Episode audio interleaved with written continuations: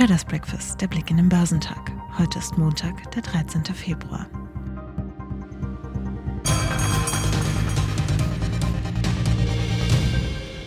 Ankündigung Russlands wegen der vom Westen beschlossenen Preisobergrenze für russisches Rohöl ab März die Ölforderung zu kürzen trieb am Freitag die Ölpreise in die Höhe und befeuerte damit die Inflationssorgen. Bei deutlich steigenden Preisen befürchten Anleger letztlich auch weiter steigende Zinsen.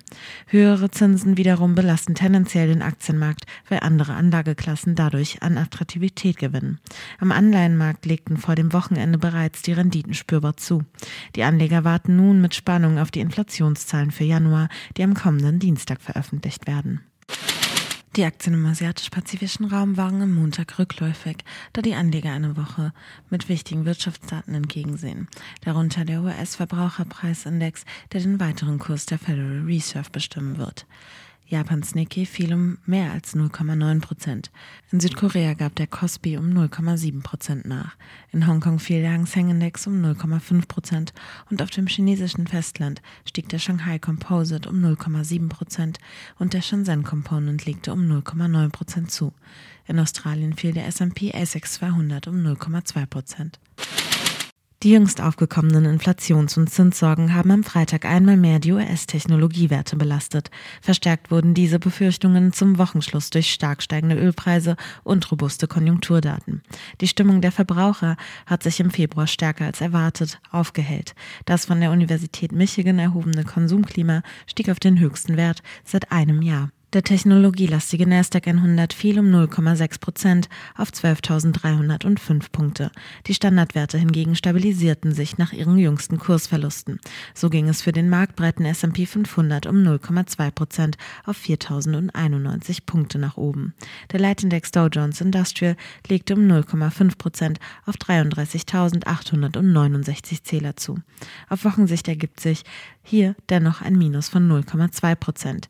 Technologiewerte wurden weiter gemieden, denn deren oft hohe Bewertung speist sich in der Regel aus der Hoffnung auf beträchtliche Gewinne in der Zukunft. Diese aber sind bei steigenden Zinsen aus heutiger Sicht weniger wert.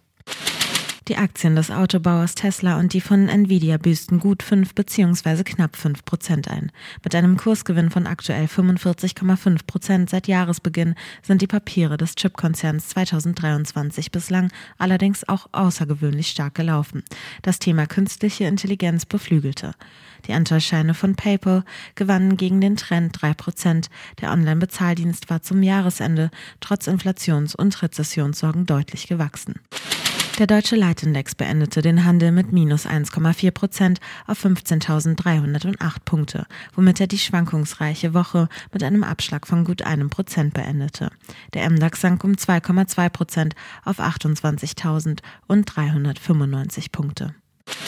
Im Zuge der Berichtssaison schockte der Sportartikelhersteller Adidas die Anleger mit einer weiteren Umsatz- und Gewinnwarnung. Die Aktien sackten als schwächster DAX-Wert um knapp 11 Prozent ab und zogen die im MDAX notierten Papiere der Konkurrentin Puma mit sich. Diese verloren 4,6 Prozent. Das Ende der Partnerschaft von Adidas mit dem wegen antisemitischer Äußerungen umstrittenen Rapper Kanye West belastet den Konzern auch im neuen Jahr. Die Anteile der Deutschen Bank wurden von einer Abstufung von Bank of America belastet. Sie gaben um 3,1 Prozent nach. Um 1,8 Prozent ging es für die Aktie gelb abwärts. Die Tarifverhandlungen für rund 160.000 Beschäftigte der Deutschen Post sind gescheitert. Die Gewerkschaft Verdi will nun eine Urabstimmung über einen Arbeitskampf einleiten. Eine skeptische Studie von JP Morgan brockte HelloFresh einen Kurseinbruch von fast 13 Prozent und damit den letzten Platz im MDAX ein.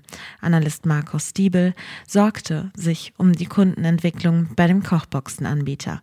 Hohe Abwanderungsraten Raten und bestenfalls stabile Bruttokundenzuwächse begrenzen das Wachstum. Das mache das Geschäftsmodell zunehmend verwundbar. Das schwache Wirtschaftsumfeld und knappe Verbraucherbudgets belasten die Nachfrage. Auch die Aktien anderer Unternehmen mit einem internetbasierten Geschäftsmodell standen unter Druck. Die Papiere des Online-Modehändlers Zalando und des Essenslieferdienstes Delivery Hero zählten ebenfalls zu den größten Verlierern am deutschen Aktienmarkt. In Deutschland wird der Verbraucherpreisindex für Januar gemeldet. In den USA werden die Erstanträge für Arbeitslosenhilfe veröffentlicht. Geschäftszahlen kommen von Toyota, Credit Suisse, Siemens, Swisscom, Delivery Hero, AstraZeneca, PepsiCo, L'Oreal und PayPal.